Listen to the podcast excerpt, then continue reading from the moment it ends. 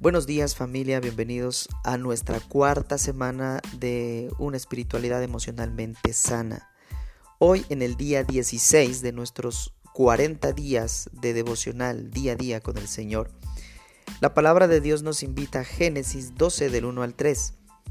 El Señor le dijo a Abraham, deja tu tierra, tus parientes y la casa de tu padre, y vete a la tierra que te mostraré.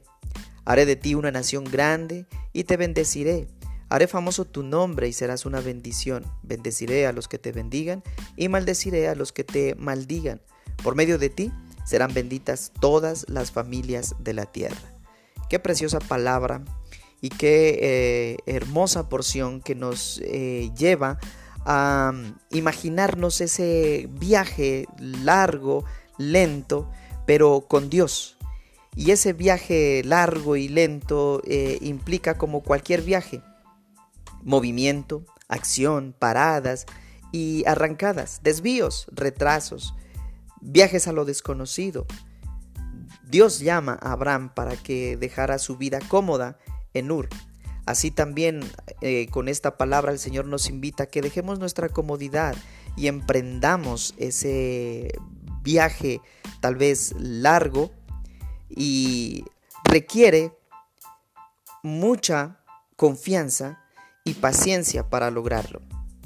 Como les decía, eh, todo viaje requiere de movimiento y, cosas en las cuales uno se enfrenta, pero depende de nosotros si queremos disfrutar ese viaje.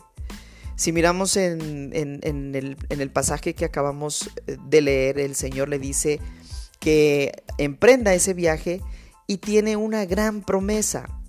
Dice, haré de ti una nación grande y te bendeciré haré famoso tu nombre.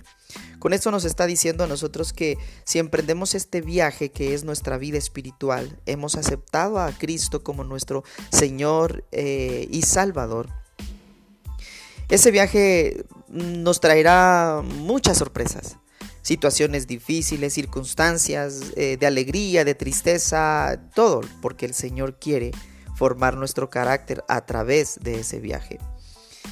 Hemos estado viendo en esta, en esta semana que comienza eh, la etapa del viaje a través del muro. Y quizá muchos hemos identificado el muro en el cual estamos enfrentando en este viaje.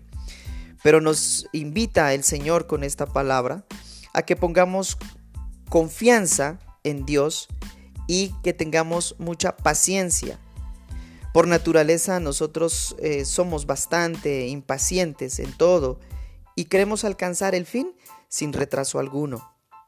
Pero no pretendamos nosotros en nuestro viaje espiritual saltar las etapas intermedias, porque es necesario que las disfrutemos y las gocemos en presencia de Dios. No tratemos de forzarlas para poder seguir adelante y querer pasar el muro sin querer vivirlo. Permitamos que la gracia y las circunstancias trabajen en cada uno de nosotros, porque solo Dios podrá decir cómo va a ser este nuevo espíritu que está tomando forma gradualmente en ti y en mí. Démosle al Señor el beneficio, creyendo que es su mano la que te está o nos está dirigiendo. Y así entonces podremos disfrutar este viaje que en realidad puede ser lento y largo.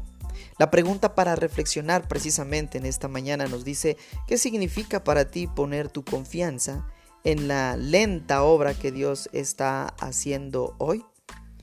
Meditemos a la luz de la palabra y recapacitemos en que en este viaje Dios tiene promesas para conquistar. Que Dios te bendiga.